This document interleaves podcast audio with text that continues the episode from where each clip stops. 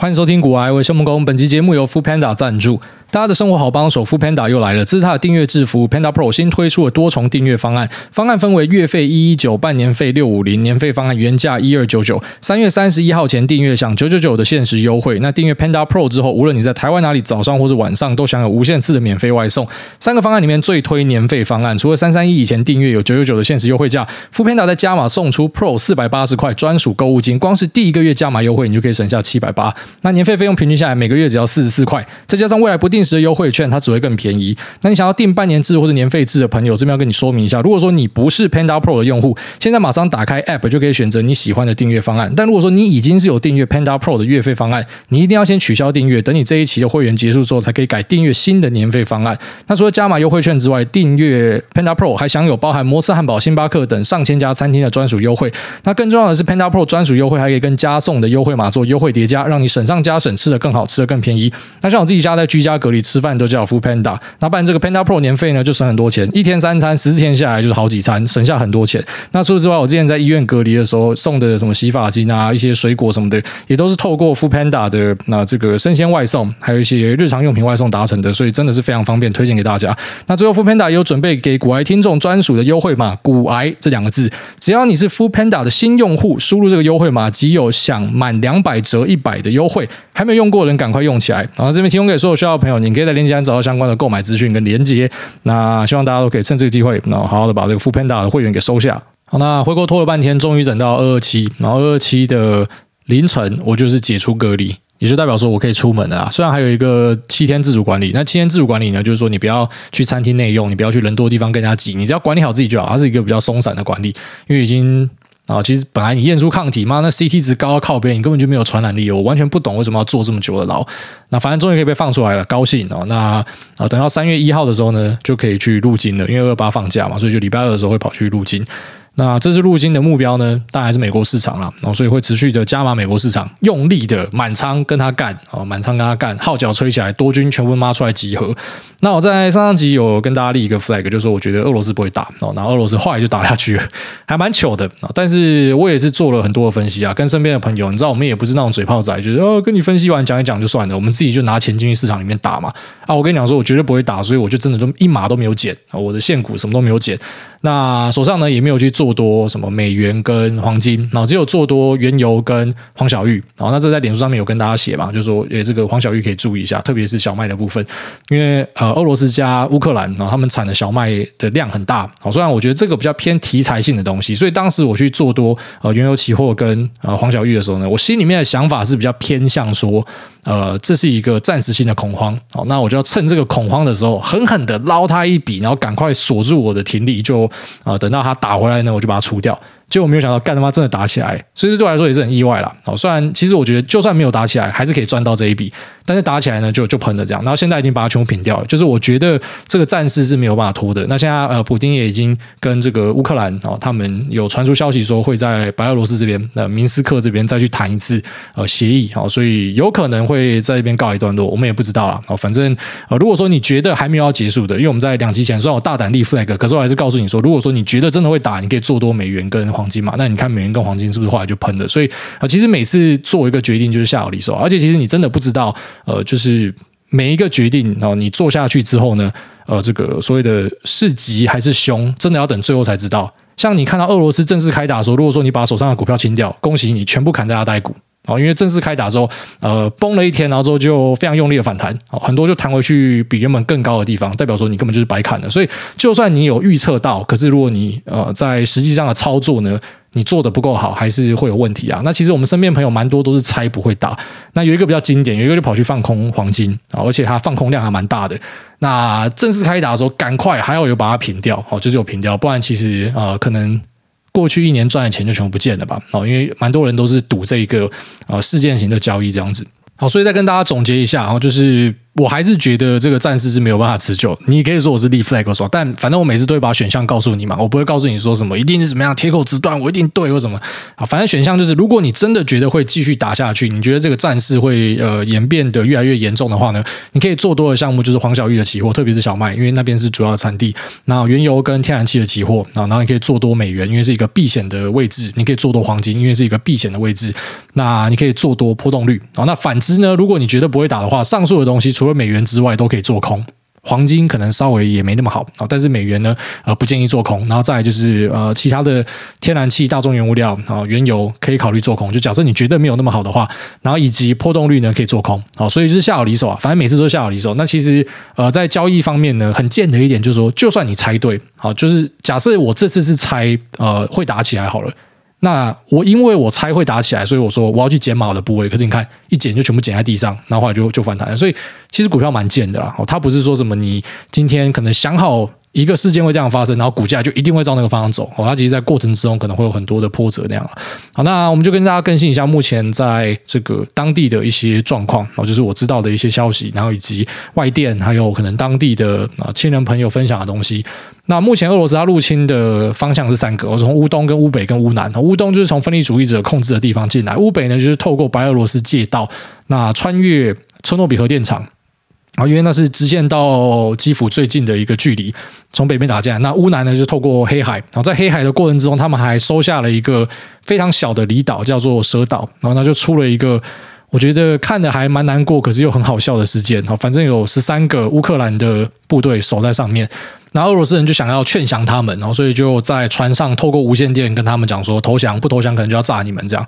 那这个岛上的部队，哦，就我所知是有男有女，而且女生比男生多。他们讨论一下，非常快的讨论之后，然后就在 radio 里面回说这个一定要会，哦，这个就是说，呃，你可以去干你自己，你可以去吃屌的意思。反正我老婆说这是一个很难听的话，然后他们呛完之后呢，就就死掉了，然后就他们全部都被轰掉了，是一个还蛮难过的故事啊。那就透过南方入侵，哦，所以就是北南东。都打，那同时呢，飞弹到处炸。那也看到网络上有一些影片，然后在 TikTok 跟 Twitter 上面特别多。其实我发现有 TikTok 是一个还蛮不错的事情，然后因为当地人会马上直接分享第一手的影片，这传递的速度是比 YouTube 还来得快。那就有一些还蛮难过的片段啊，像是有有一个是在呃这个城市里面开车开开，然后俄罗斯坦克就直接把它碾过去，但是还好这个人没有死掉。他就直接把他撵过去，我也不知道为什么。当然，你可以呃以俄罗斯角度就说我是在自卫嘛，我怎么知道你会不会呃是什么汽车炸弹之类的？但那一看就平民的车啊啊，反正我觉得就是一个悲剧。在战争之中，可能大家都要保护自己，所以什么事情都会做嘛。然后也看到有一个是这个。有一个乌克兰的部队，那他要去从军的，他就跟他的女儿说再见，然后女儿还是一个小朋友而已，然后就跟他说再见，就一直哭一直哭这样。所以其实看他影片是很难过了。然后还有一个是在乡村啊，那跟他的儿子在窗边拍东西，拍一拍就一个飞机飞过去，然后炸弹就就炸了这样，还好没有把他们炸死。可是同时一定也也伤到其他家的平民啊，只是刚好没有伤到这个拍影片的。那其实目前各地都有这个反战的示威，我们就讲俄罗斯当地的就好，因为俄罗斯当地，呃，你就可以看出说当地人是不支持这样的行为，好，大多数人是不支持，因为很少看到这样子大规模的上街行为，而且在各大城市都发生。那你知道在俄罗斯上街不是在台湾上街这么简单，好，在俄罗斯上街就等于是你在集权国家里面反抗，你知道下场不会太好。你在北韩如果敢这样做，你应该直接被处理掉。哦，你在中国这样做，可能抓去关嘛？你敢批评共产党吗？你敢直接讲说习近平怎么样吗？你敢去天安门广场做什么事情吗？直接被抓去关。那在俄罗斯呢？他们可能又收敛一点，然后就随着这个开放程度，你会发现他们不敢这么嚣张。他不像以前要把你送去那个呃什么呃劳改营啊，但现在呢，他会把你抓去警局蹲一下。那同时呢，哦，根据呃家人朋友的说法是，他会开始处理你。他会开始让你，你在大学就读的，你学校不用念的；你在工作的，你工作不用做了哦，反正他就会去处理你就对了。所以他们靠这样的方式去压制国内的这个声音。好，那其实当时会猜，呃，普丁应该不敢打，是因为我觉得放太多理性的想法在里面了。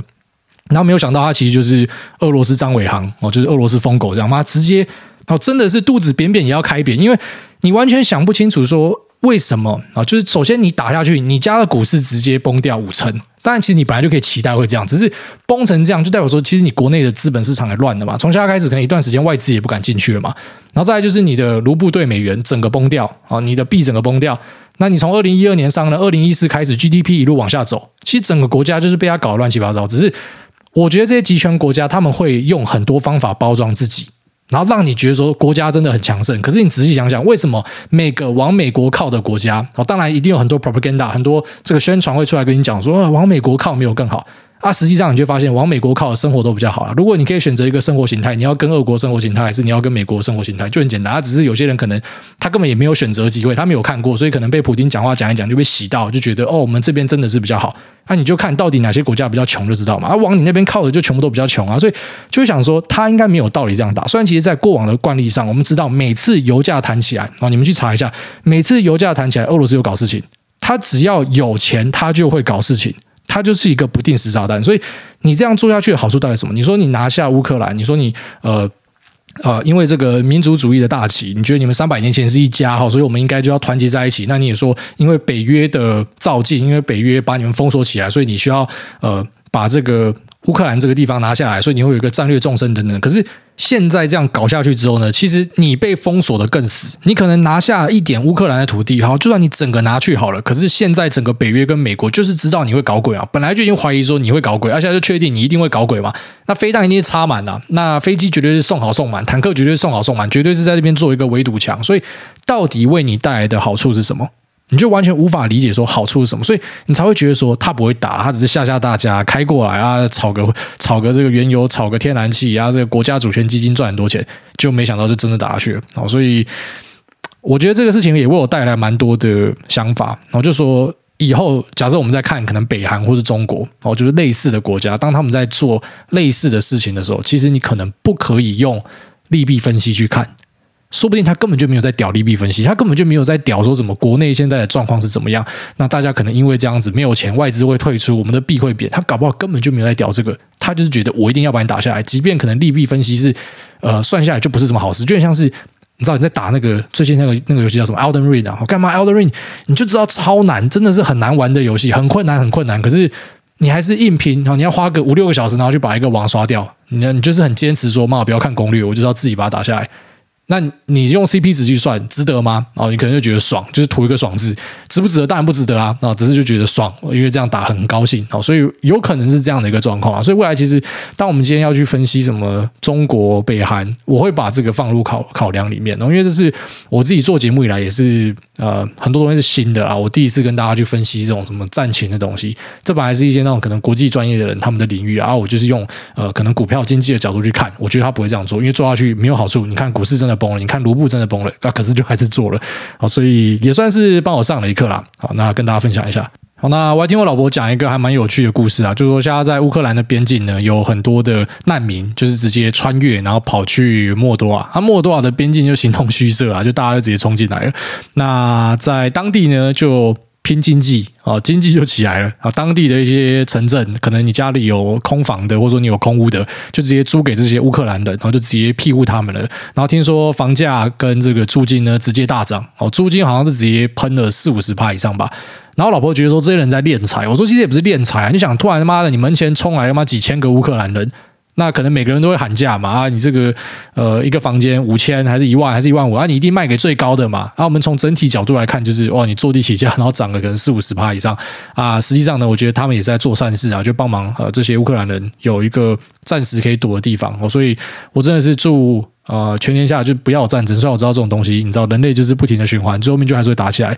但每次打完之后，你就会发现，呃，当时参加战争的人，他们会做纪录片，他们会立纪念碑，就是告诉你说，我们不要再重蹈覆辙了。因为到最后呢，你们就会发现说，其实没有什么太大的意义。可是到最后就还是会打起来。然后因为有些人的贪念，因为有些资源没有办法解决，然后因为生存空间等等的，反正就是不停的循环。每次都很后悔，可是每次都做。我觉得这跟股票市场有点像啊，就是会有很多的错杀，很多的这个 FOMO 大暴涨，然后每次都会再发生一样的事情，好，差不多是这样子。那祝大家都平安呐，然后也祝这个呃乌克兰当地的人，然后还有俄罗斯那些抗争的人哦，都可以安心的回家，然后这是最重要的。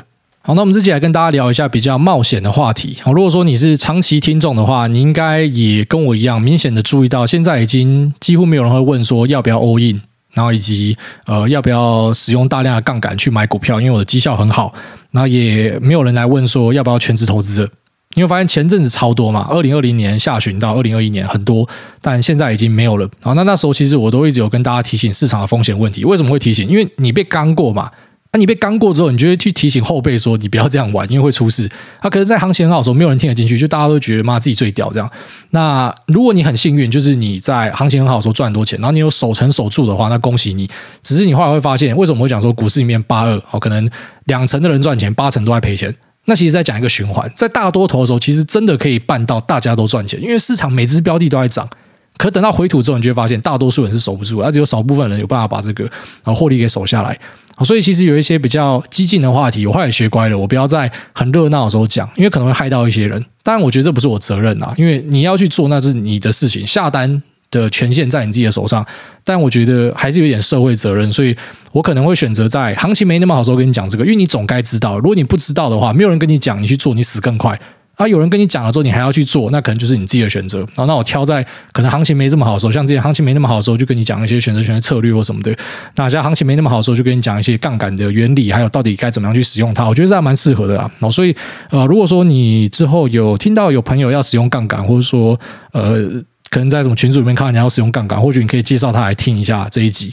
哦，我当然也不需要帮自己打广告啦，只是说，呃，我会尽量的跟大家分享一下我对于这个啊、使用杠杆的一些看法。那希望可以帮助到大家。就假设你真的要做这件事情的话，那至少要做得安全一点。在整个大方向上，其实我还是会呃不建议大家使用杠杆。我觉得，如果说你真的是一个投资绩效很好的人，你终究会达到你的目标。你使用杠杆，对，它可以加速。可是其实很多人他本来绩效很好，但因为杠杆下去之后，你要想，你不是只有正的损益会增加，你连负的损益也会增加。所以其实很多人看到你账上，你本来是呃用纯现股的话哦，你可能付个二十万你就 OK，可是因为你杠杆上了三倍哦，你使用期货上了三倍，变负六十万，你一时间承受不住，你就直接全部乱砍掉，你绩效整个跑掉哦。蛮多人都是这样，就是他现货做的好好的，那加了杠杆之后就整个爆掉，所以。不是说什么你绩效好就一定可以使用杠杆，好，就是说杠杆这个东西是一个双面刃，所以你一定要先很很清楚它的好处、它的风险在哪之后，然后以及要怎么样去运作它，在什么样的场域使用会比较好之后，你再去考虑去使用这样的东西。好，但是我还是要讲前提，就是我不推荐大家使用这样的东西，只是因为有些人会用，而且我相信很多人都会用，所以还是跟大家说明一下我的看法。那首先第一件事情呢，就是要明白杠杆就是一个加速器，就这样。它并不是一个什么仙丹灵药，它就只是在上涨的时候会让你的啊、部位那可能呈现倍数的上涨，下跌的时候让你的部位呈现一个倍数的下跌，就是这样，它就只是一个撬动部位的方式而已。那撬动方式有很多种，第一种就是你可能去使用场外的资金，然后你可能使用信贷，你可能使用房贷。那考量的重点就是资金的成本，好，你的利息是多少，这是最重要的。利息有没有比场内的资金成本来的低？如果说有，那才有拿的一个必要嘛。那举例来说，在场内，在台湾融资可能是五到六趴嘛。那如果说你在美国的话，IB 你可以谈到两三趴嘛。那一般的可能也是五六趴。当然，你可以跟他谈啊。如果说你今天是不会够大，或者说你平常就在融资的，他都会帮你降。所以你要先知道这个资金的成本啊。如果说是两三趴，那外面的房贷是一点多趴，那外面房贷可能就是一个比较好的选择。那为什么呢？因为呃，房贷除了利息比较低之外，它也不会遇到断头。好，在股票市场你是会遇到断头的，就是说，呃，它是保证金制度嘛。就要说你是使用融资的话，那融资就是说你自己付四成的钱，那券商帮你出六成。在美国的话，是你付五成的钱，券商帮你出五成的钱，那它就会有一个维持率的产生。在台湾的话，如果说你是使用融资，你跌到差不多七十几趴的时候。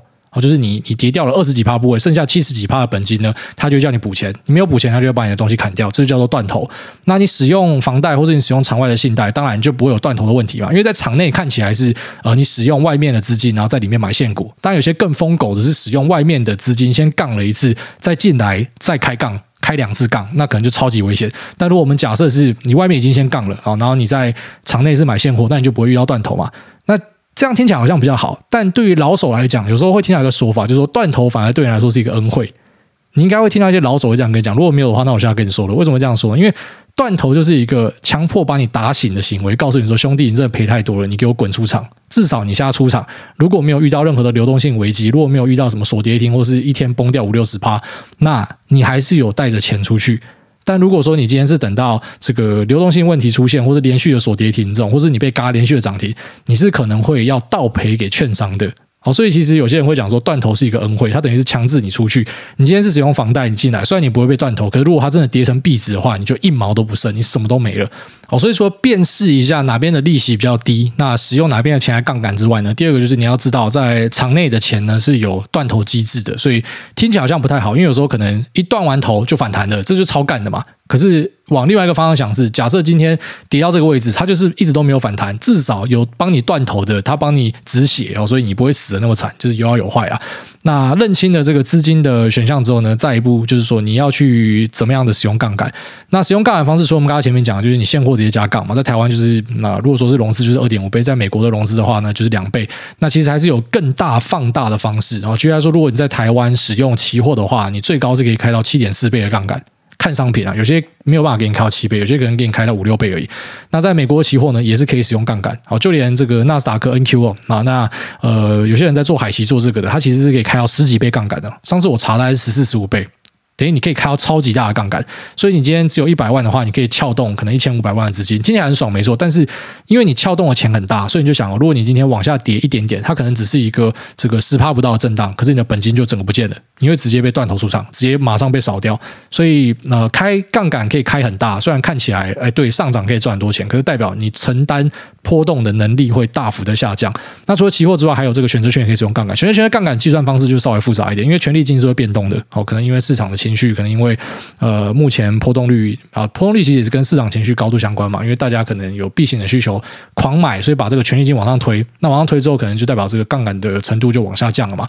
那越价外的东西，可能杠杆的程度就可以开到越高；越价内的呢，可能这个到最后杠杆甚至可以降到很低很低，哦，就变成一个 leap code 的形式。所以选择权的杠杆乘数呢是比较呃弹性一点的。那期货的话呢，可能是呃按照他要跟你收的保证金，你可以直接算出说使用杠杆的倍率是多少。那现货的话呢，就比较固定。好，所以你有很多的工具可以去使用这个杠杆。好，那除了这些之外，可能还有一些更进阶的商品。那可能你不是专业投资人，或者说呃，你你没有机构的身份，你是没有办法抄到的。那个你就不需要知道了。你只要知道说，可能最主要的东西就是啊，股票跟期货还有选择权哦，这是你可以使用杠杆的东西。在台湾可能还多一个权证啊，但权证我一直觉得是一个啊相对比较黑的商品。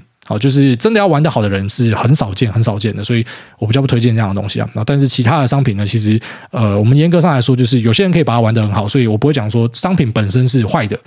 好，只是商品本身呢，可能会引诱你犯罪。哎，你也不要去高估自己的啊、这个自制力跟内控能力。你知道，很多人讲说，对啊，我就不要乱开杠杆就好，我去使用期货的商品啊，手续费比较低啊，没错，期货手续费比较低。那我不要开杠杆，我把保证金放满，我等于就安全嘛，就跟现货一样嘛。对，可是很多人最后面就还是按耐不住，就会加很多的杠杆进去，因为空间允许你这样做，除非你有很强的自制力，那不然呢，很多人就还是会这样做。所以这也是你要搞清楚的。那再来就是除了这个呃商品的部分，就是工具的部分，让你知道之外呢，那再来就是对象，就是你去使用杠杆的对象是谁。首先第一步就是，当你要去使用杠杆的时候，你一定要挑选。流动性非常好的东西，千万不要使用杠杆去买没有流动性的东西。什么叫做没有流动性呢？就要说台湾的一些股息就是没有流动性。你今天随便买下去，买个二十口，你会发现说，你今天要出货的时候，假设紧急的状况产生，好，你必须要很快速的把你手上的东西抛掉。而现货的部分可能随便抛都抛掉，因为现货是一个比较大的市场。可是股息的市场，你会发现，当你今天要抛的时候，干那个五档根本就没有那个量，所以你一抛，你可能直接把自己杀爆，你可能杀十档。你就想，如果你今天是买进，好，你本来算好啊，我的维持率一百三十趴，还有一点空间呐，就它先盘跌，盘跌，盘跌，盘跌，盘跌到突然发现说你的维持率已经一百了，这个就是已经达成说隔天你没有补满到一百趴，它会砍仓的的条件了。突然来一个急杀，这时候你就超大条，因为它突然来一个急杀，所以你知道现在已经要补钱了，可是你没有钱，所以你只好把你的东西砍掉。可是下面没有任何的买盘在接你的东西，这时候你怎么办？你直接升天，你会直接升天，你会直接滑价卖出一大堆东西赔烂。那是谁捡走呢？就是那些套利仔，套利仔最喜欢看到这一种自杀仔，就是呃根本搞不清楚状况乱玩的。那他就可以趁这个机会，因为你是不计代价杀出嘛，他就用很低的价格给你买，然后之后在现货这边去放空，所以他就是一来一往直接锁住价差，直接那边套利赚你的钱。所以在市场里面，当一个人的死亡，可能就是另外一个人的成长的养分呐。所以去找流动性很好的商品是很重要的，就是你要确定你的东西是出得掉的。那很多人就会去往这个。啊，就叫做指数的方向去走，他可能就去做呃纳斯达克一百指数啊，就是 NQ 或者说呃台湾的一些纳斯达克期货，那他可能去做标普啊，去做标普的期货或者说标普的指数，然后去使用杠杆，因为他们觉得、这个流动性一定是最大的，对，没错，它的流动性就会好很多，或者说你使用大权值股，它的流动性就会好很多。那这时候你要注意的东西就是啊所谓的维持率了。啊，因为刚才前面提到说，当你今天跌到某个程度的时候，你是会被断头的，所以其实在你使用杠杆的时候，我只建议在一个状况使用。这个状况就是说，你账上已经有获利产生了。好，如果说你今天在期货市场，居然说我们用百分之百的保证金啊，我放好放满，那我去买了一口期货，买在一百块，那今天这个期货从一百块涨到一百五十块，我五十趴的获利，这五十趴的获利呢，它会以保证金的方式退回到你的户头，就是说你的购买力会增加，你可以在这时候选择把你的部位加到一百五十趴。举例啦，啊，那。就代表说你有五十帕的部位是买在一百五十块嘛，那你有这个一百帕的部位是买在一百块，所以你的均价其实就会在一百跟一百五之间，好，稍微偏向一百五这边。那这时候我会怎么做呢？我就把停利也往上设，我停利可能就设在均价稍微往上一点，就是说我不要空手而回。以此类推，如果有继续上涨，就可以继续把这个杠杆慢慢慢慢加上去。只有在这样的状况之下，我会告诉你说，你要使用杠杆的话还可以。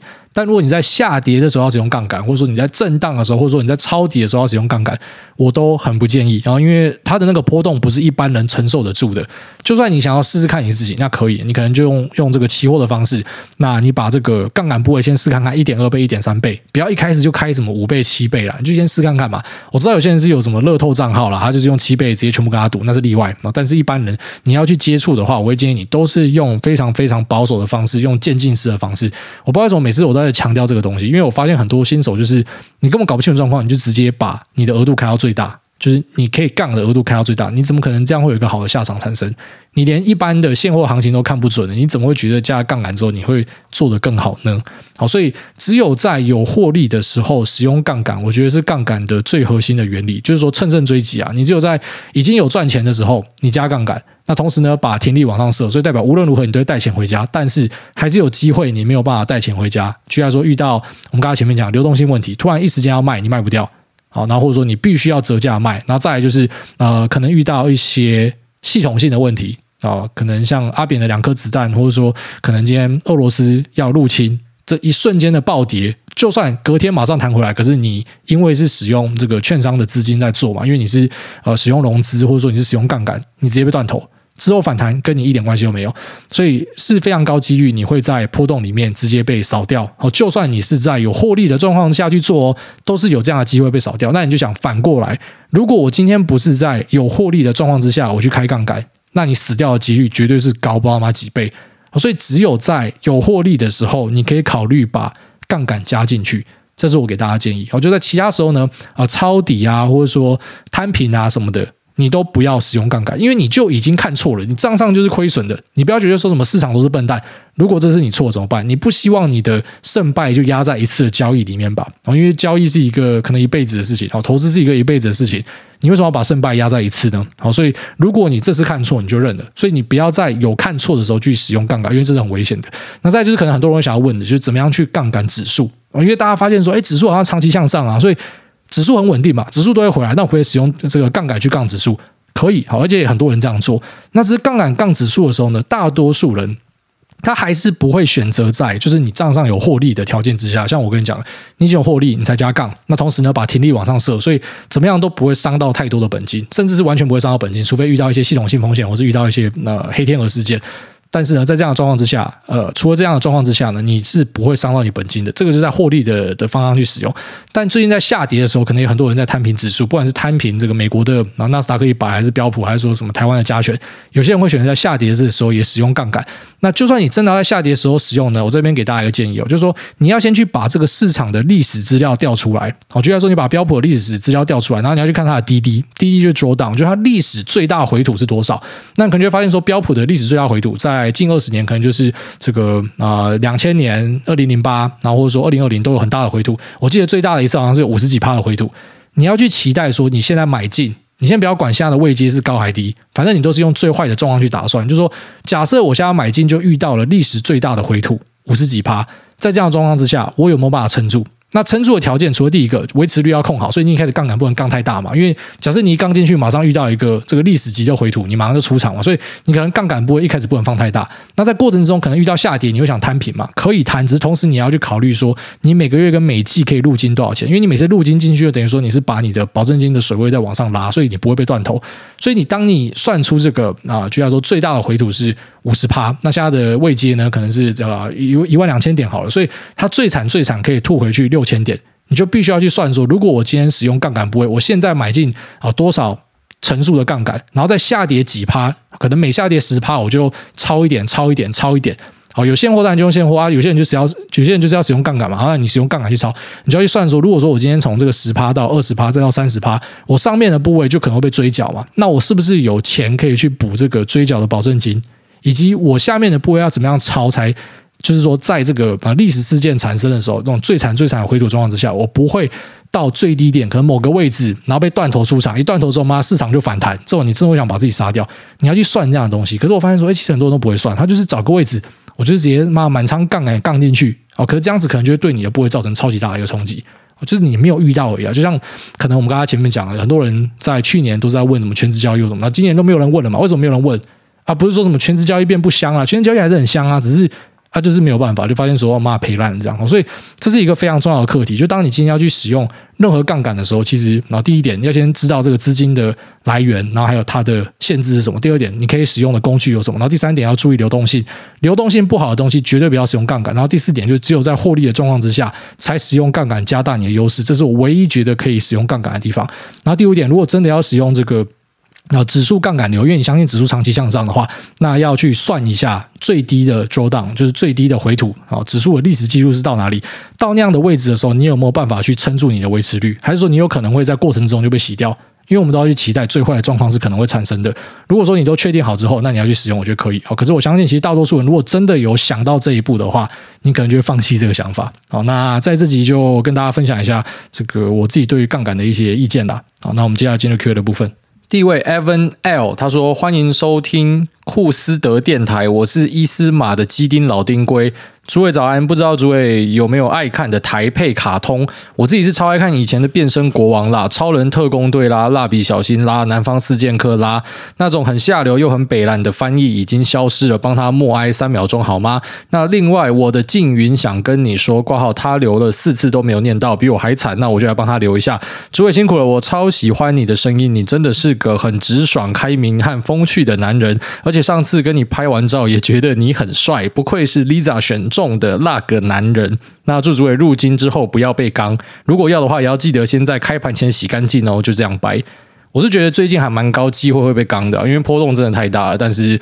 呃，也算等蛮久了，就是我大概已经好一阵子没有入金了啦，所以差不多了。那我觉得这个时间点已经差不多。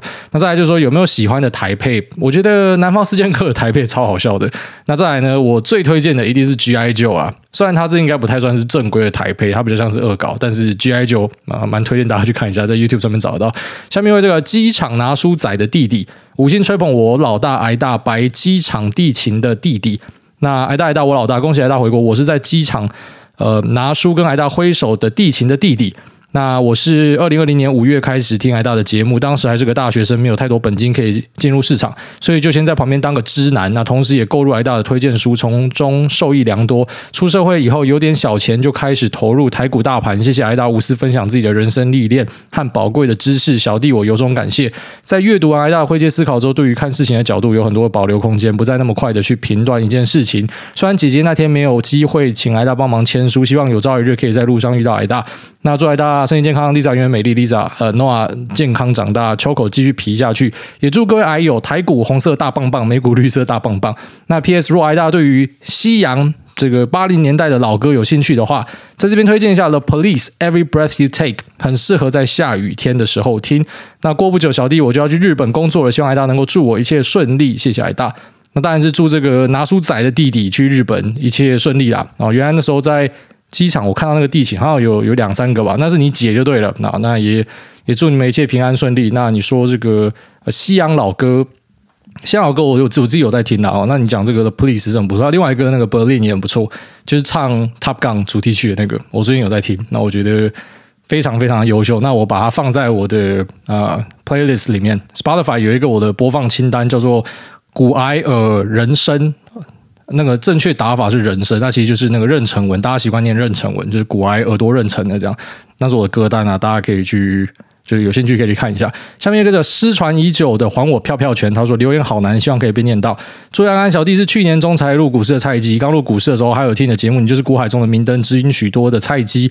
那只可惜太晚听到你的节目，你的上古集数好像提到某些理庄会推荐一些金融商品，好像不是那么的好。而我在还没有听你的节目之前，因为想投资，让自己的钱不至于被通膨吃掉，于是就买了投资型保单。那后来发现投资型保单虽然每月配息，但是扣除很多费用，那看投资报酬率始终回不到成本。难道这就是主委所说的领了配息？但是会赔掉本金哦，没错，恭喜答对，bingo。然后说，因为解约或是停掉，就是一定会造成本金亏损。随着听你的节目，并且不断的参与市场，在群组里面当知男，在旁边自考，那自然越看越多。同时也了解到这种投资型的保单好像不是那么的适合自己。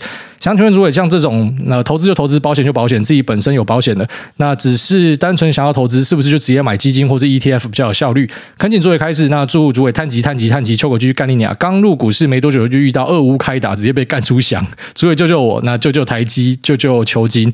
我最近很需要被救啊！其实现在在市场里面应该都蛮需要被救的，只能够说就是一起撑下去啊！哦，因为呃录节目以来遇到蛮多次的修正嘛，虽然这次我我自己老实讲啊，我觉得已经追平贸易战的那个感觉，就是痛苦程度有追平了。那绝对是比二零二零股灾还痛苦，所以我们又再一次的啊经历了一个呃，我觉得是世界型的大事啊。毕竟你很少看到一个国家大盘可以直接崩掉五成。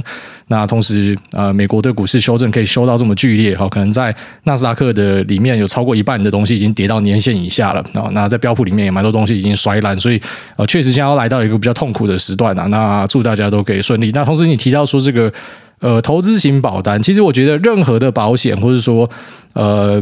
相关的衍生金融品，只要扯到保本或是投资，都是有问题的，几乎都是有问题的。我不敢说全部都问题，可几乎都是有问题的。所以你讲的是没错，就投资归投资，保险归保险。保险呢，我喜欢的是那种高杠杆型的保险啊。那举例来说，医疗险或者说意外险，就是你可能付出小部分的钱，可是它杠杆的部位是很大的。就是你今天如果真的出大事的话，是可以 cover 到你。但是那种什么可以保本、可以还本、可以有投资效果，那个很多都是。讲难听点就是骗你的东西啊，他就会把你的本金吃光，就像你讲的，他会给你配息，你感觉你很像领到很多的息，实际上你的本金都没了，就像那些什么南非型的商品，对啊，给你很多利息啊。很多长辈讲说，我们真的拿很多利息啊，那个趴数很高啊。啊，你仔细看一下你的报酬率，你算一下你的本金，你根本就赚不回来，因为你本金早就已经全部被吃掉了。那还是建议把它拆开来，所以投入基金或是 ETF 都可以考虑。那 ETF 可能又比基金好一点哦，不是说什么所有的基金都不好，当然还是有一些，就像说台股一些基金是长期可以呃表现是赢过大盘，那你就要仔细去挑选啊。但是确实，如果说你挑 ETF 或者基金，是比这一种什么保单型，然后又是投资的商品来的好很多。好，下面为石春年期，他说二零一六十史春，来大你好，想请问怎么看台雅的未来展望？我觉得题材还行，但近期就是电梯向下中套在山顶，so bad。台雅就是那个光磊二三四零改名后的公司嘛，那它是做感测器、发射器跟呃 LED 相关的东西。那其实近期 LED 的状况也没那么好了，我们有注意到说 LED 族群有一起往下跌。我有听到一些江湖八卦的时候，苹果砍价。哦，但这个直到新闻出来前不能够确定，但是有听到这样子的八卦了。那你说台亚，台亚除了这个 LED 之外，就是做呃化合物半导体的发射器嘛，这是它近期可能比较大的题材。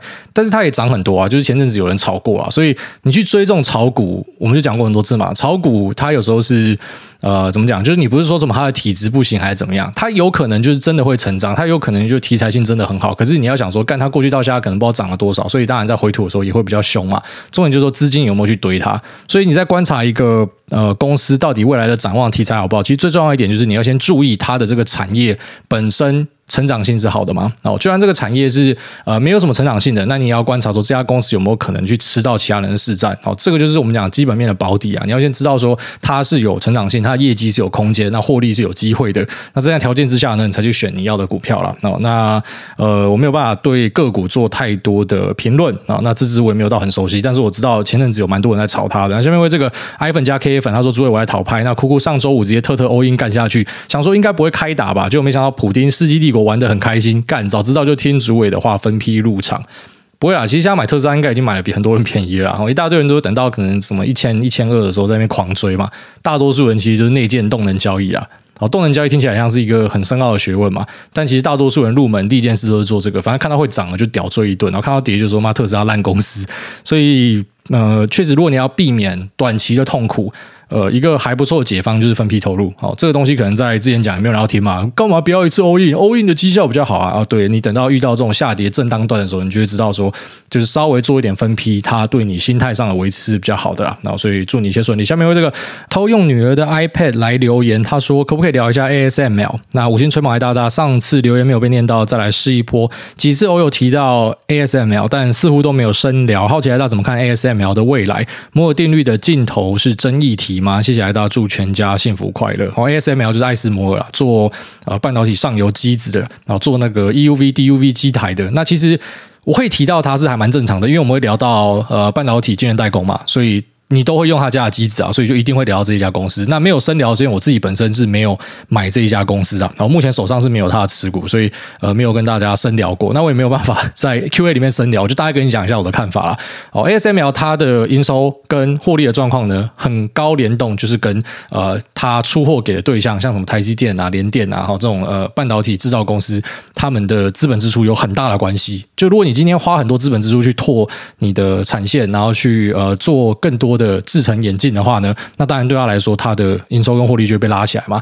那目前其实看起来公司的财测给的状况是不错，我会看到一些报道有写说，呃，他的那个营收财测呢是低于预期，但这个公司在他们的呃电话会议里面有提到说，那个是因为往后认列了，所以这应该不用担心太多。那主要的营收来源可能就两大块，一个就是 EUV，一个是 DUV，那一个是用在先进制程，一个是用在成熟制程的。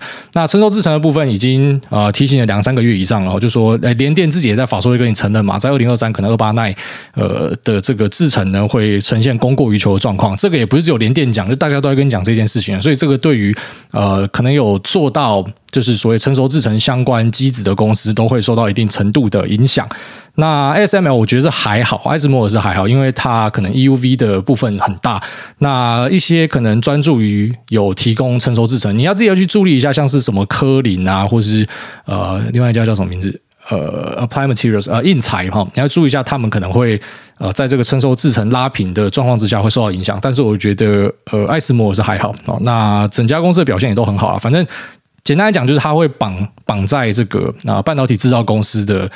资本支出之下啊，如果说大家的资本支出都开得很漂亮的话，那其实可以合理的去期待说它的表现也很不错。那下面为这个呃 Scott 一零八零五他说五星吹上天，感谢主委提供优质节目，不过留言真的非常难，只好重新留言，希望有机会被念到。想请教主委八年后的策略，长期来看应该都是会有很丰厚的回报。最近有很多股票，那像是 Tesla 跟 Nvidia 都跌了不少。如果买一年期或两年以上的价内扣，长期来看应该是会比直接买现股的投报率还高。钱钱不够的话，就是卖。卖一年期或是两年以上的 put，用免利息的权利金来投资现在的股市，这样是不是就是主委说的去杠杆？那祝全家平安，拿一堆赞。呃，首先第一件事情就是说，buy and hold 的策略长期会有丰厚的回报，看状况。其实我不是那一种无脑推荐你说可以长期持有的，因为长期持有是一个政治正确的词，就是任何人在股价跌的时候，他就会跟你讲说我们长期持有啊，谁告诉你说长期持有一定会赢？好，如果说你去观察一下，呃，那个罗素两千，好，就是说美国的比较小型的两千只股票，那你会发现说，他们可以长大，然后并且进去到标普里面的是很少数的人，所以不是每家公司都是所谓的 buy and hold 就一定会赢，不要有这样的幻想。可能很多人就是看到说，因为指数长期向上，所以就觉得好像八零后一定是赢，然后 buy and hold 是要看状况的啦。八零后在一个绩优股上，啊，就是我们之所以会推广八零后那我自己也相信八零后是一个好的策略，是因为说，如果你今天看对一个东西，你与其在上面抽插来抽插去，很多人想要 market timing 嘛，就像说你在做特斯拉，你在做 Nvidia，你在做台积电，哦，这个我在六百先买，六百三再卖掉，再什么六百一再接回来之类的。当然，有时候你在震荡盘这样看，会觉得诶好像是一个还不错策略，就是高卖低买。啊！可是你拉长一看，你可能会跑输那一些他买了就放着的人。所谓的八零后就是讲在这时候，但是不是跟大家讲说所有的东西都可以八零后。你买一个垃圾 buy and hold，他妈的还是垃圾啊！那一个东西到底是不是垃圾，其实就考验你的眼光哦。投资里面并没有跟你讲说什么，你照什么方法做你就一定会赢，因为真的是考验大家的眼光啊。所以八零后它本身是一个用在绩优股上就是如果说你自己有买到绩优股，你应该会很明确的感受到，哦，与其在那边哦，今天俄罗斯打来我就先卖掉，那什么美国要升息我又再卖掉，那什么时候再追回来，什么时候再卖掉，你会发现你可能就八年后的效果是远高于你在那边抽差啊。但是如果说你今天是买到错的东西的话，那你反而会庆幸说，干还好我没有 buy in hold 好，所以八年后并不是一个无敌的字，因为很多人在套牢之后，他就会说服自己是八年后但是这个其实是不太对的观念。然后再来就是说，呃，可不可以去卖一年期或者两年以上的 put，或者说使用这个价内的扣那他说一年或两年以上的价内扣，其实就是我们讲的 LIPS 啊，哦，就是呃远期的价内的一个选择权。那这个是我们之前跟大家分享那个 Joe Greenblatt 他会用的一个手法啊，只是它本身就是一个开杠杆的行为啦啊。那你也可以去看一下那个 Nancy Pelosi 啊，就是呃美国议长哦，这个众议院议长，她的老公很喜欢炒股。应该说那他的工作啊，那他就是使用 Lip Call 嘛，你可以看一下他的玩法是怎么样，我去找一下新闻。那 Lip Call 我自己觉得是一个还不错的工具，但是一样，它本身就是一个开杠杆的行为，所以如果你呃现股投资都做的没那么好，先不要考虑这个。然后再来就是说使用 Sell Put 可不可以？可以。然后 Sell Put 的话就是你去赚这个权利金，一卖当下马上赚钱嘛。只是你要知道说，如果你真的遇到一个崩盘大跌的话。你要有钱可以把这个股票吃回来哦，因为你是会被履约的。那如果说你没有钱吃回来，一样你还是会蒙受亏损嘛。就像说你 sell put 在七百，它跌到六百、五百，你就是直接蒙受很大的亏损。所以呃，策略本身呢，它并没有一个必胜的。呃，说法好，就是说，呃，每个策略都有其适合的人。如果你今天是有钱，就像说你是有这个一百股的啊、呃、特斯拉的钱，你可以把它接下来，那你使用 sell put 策略，sell 在某个位置，持续的去赚权利金，我觉得可以。然后，因为特斯拉的波动也算蛮大，所以赚这个权利金也算是饱饱的。好，但如果说你是没有这个钱的话，要裸卖，我是不太建议大家做这件事情。也就是说，你今天去做 sell put，其实你的前提是我本来就要接这只股票。好，举例说，我是那种哦，特斯拉四百我就接的，那你去 sell put，我觉得就还蛮合理的。但如果你没有这个心理准备的话，你也不要去乱用这些策略了。然后在 sell put 的这部分呢，我们之前节目有跟大家聊到，它其实是一个很好的策略，只是前提是你本来就要接这只股票。下面为这个 DSK DLKJ，他说。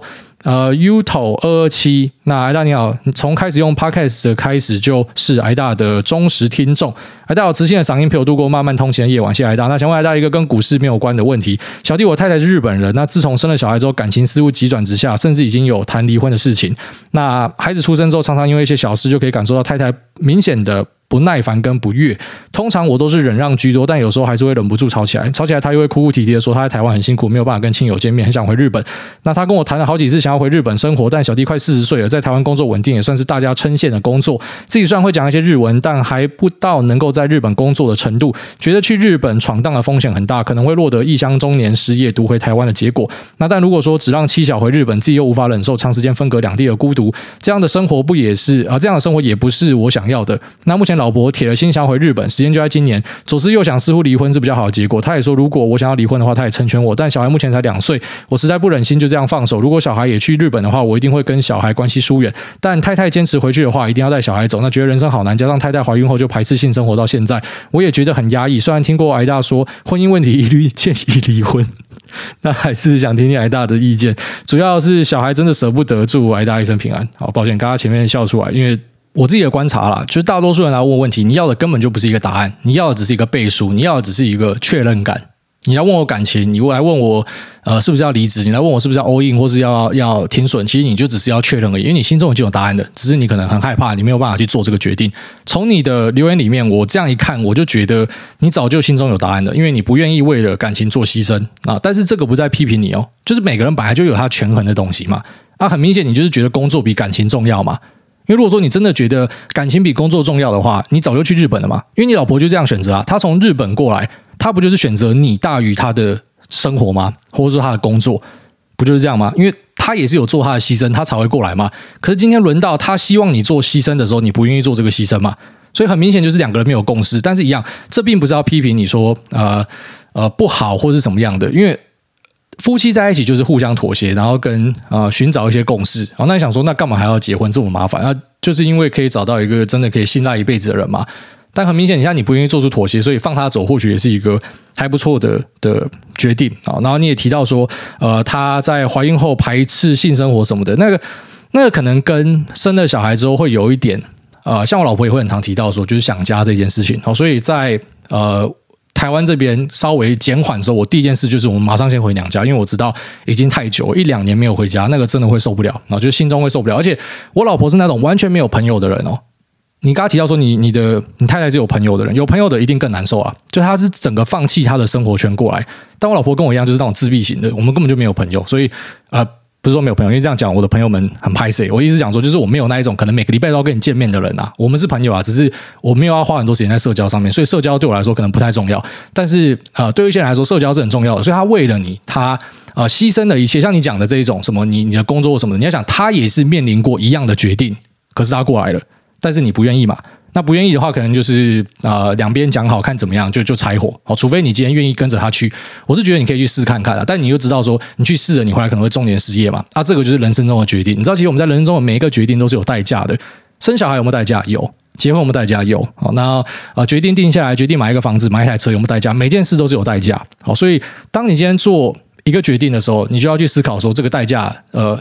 你要损失的东西是啊、比你想要的东西来的少。就机会成本的的相较之下，你会希望呃做这件事情是比较好的，那你就去做吧。哦，所以看起来你已经做好你的决定了。所以你老婆什么关系疏远啊，不想要性关系啊什么，那其实都跟他很想家有一个很大的关联性。哦，那你不愿意做出妥协的话，那可能就大家讲好就好聚好散。